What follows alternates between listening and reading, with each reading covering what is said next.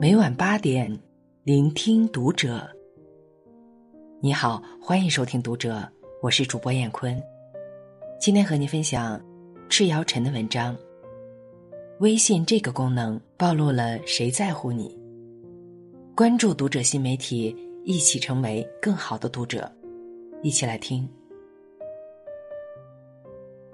前几天听《读者》的留言，让我印象深刻。元旦弟弟结婚，回了一趟老家。临走前，爸妈像往常一样在车的后备箱里塞满了食物：两壶花生油，一百个土鸡蛋，二十斤腊肉，炸好的丸子。车要拐出村门口时，我还能从车镜里看见站在远处的两个影子。这一刻，勾起了儿时的回忆。小时候，爸妈去做客，去市里赶集，我都跟着去。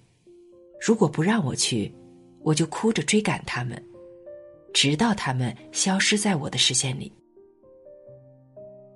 儿时，这是一种依恋，就像如今他们舍不得我，这是默默无言的爱，刻在心里的牵挂。想到贾平凹说的那句话。当母亲与我们告别，与这个世界告别，那种疼痛是锥心刺骨的。记住，去了远方，也不要忘记来时的方向。家里一切都好，我们在家很好，我们等你回来。这三句话是父母对我说过最多的话。读书时，父母常说：“你在学校好好学习，别担心家里。”毕业后，父母常说：“去外地好好工作，不用担心我们。”成家后，父母常说：“我们身体好着呢，有空给你送壶油。”父母总在电话里告知我，他们过得很好。我对此也深信不疑。在我的印象里，父母卖点粮食就能给我交学费，父母的身体特别好。我去再远的地方，他们都放心。后来我才知道，我远离家乡求学时，家里的良田遭遇大旱，颗粒无收。我的学费是父亲蹬着自行车。行驶百里路给我凑齐的，而我在决定去远方工作的那晚，父亲的一盘花生米吃了四个小时，母亲给我准备的被套印着深深的泪痕，我才懂得，放手让我走远的父母，渴望我远走他乡，又盼望我常回家。这是我父母的心愿，也是全天下父母的心愿。随着年龄的增长，父母慢慢老去，我才明白，父母对子女的爱，不会因为距离而消亡，不会因为岁月而浓淡。他一直都在那里，被稳稳的安放着，哪怕天涯海角，哪怕。天上人间，这份爱是你放学归家时村门口的翘首以盼，是离家归来进门时的冒烟饭菜，是探亲返程时的一包米油，是相对无言时憨厚的笑脸。有句话说得好，人类有三样东西是无法隐瞒的：咳嗽、贫穷。和爱，人类的悲欢，在父母对子女的爱里是相通的。我先挂电话了，现在有点忙，最近一直要加班，有空再回家。等我忙完了再给你打电话。类似这样的话，是子女对父母说过最多的话。每次爸妈来电。总是匆忙说完几句就挂断了。想起前几天，妈妈给我说的一件小事。八十五岁的外婆，一个人跑到手机店里去修手机。店员看完手机后，说手机没有坏掉。外婆不相信，非要让店员仔细瞧瞧，还说要换一部手机。外婆对姨妈说：“手机真的坏了，接不到你大哥的电话。”姨妈偷偷的让舅舅给外婆打了电话。接到舅舅电话后的外婆才安心的从手机店离开。想一想。生活中有多少老人像我外婆一样，宁可相信是手机坏了，也不愿怀疑是孩子没打电话。再想一想，你对父母说了多少次“改天联系”？改天是哪天？改天，在父母心里是一种寄托，是一种希望。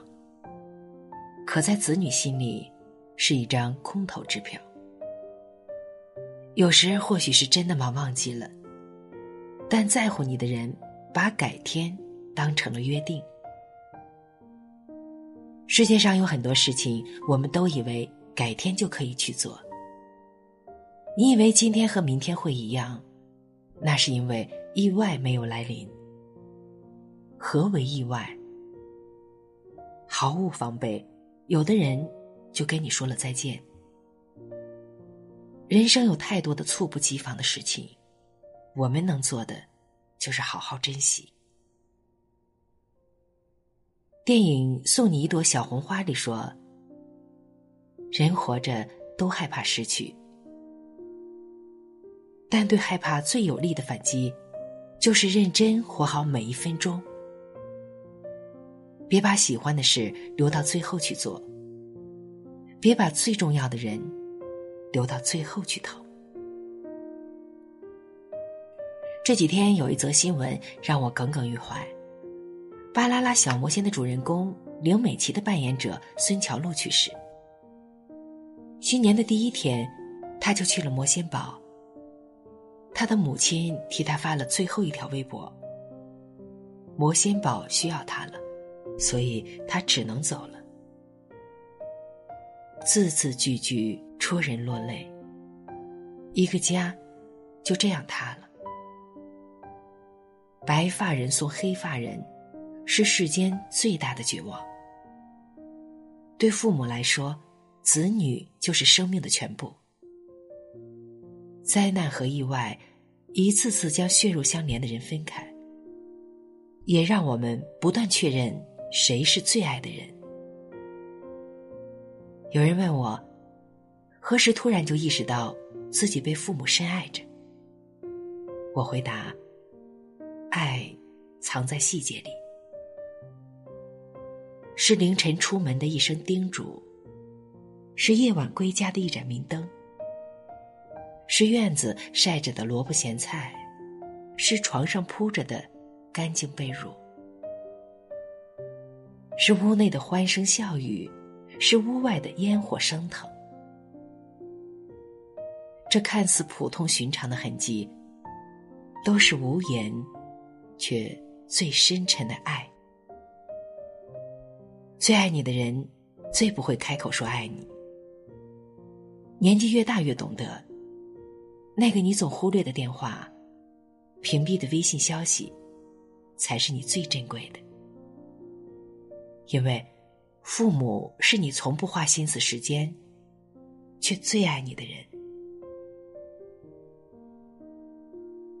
读过一条听友留言，点开爸妈的微信，才发现，爸妈把我的微信置顶了。我特好奇，他们那么大岁数了，怎么还会知道置顶？后来我才知道，他们跑到了隔壁村，让一个学生帮忙操作的。当时我心里特别难受，因为我把爸妈的微信设置成了免打扰。这段话或许让很多人感同身受，多数人会看到自己的影子。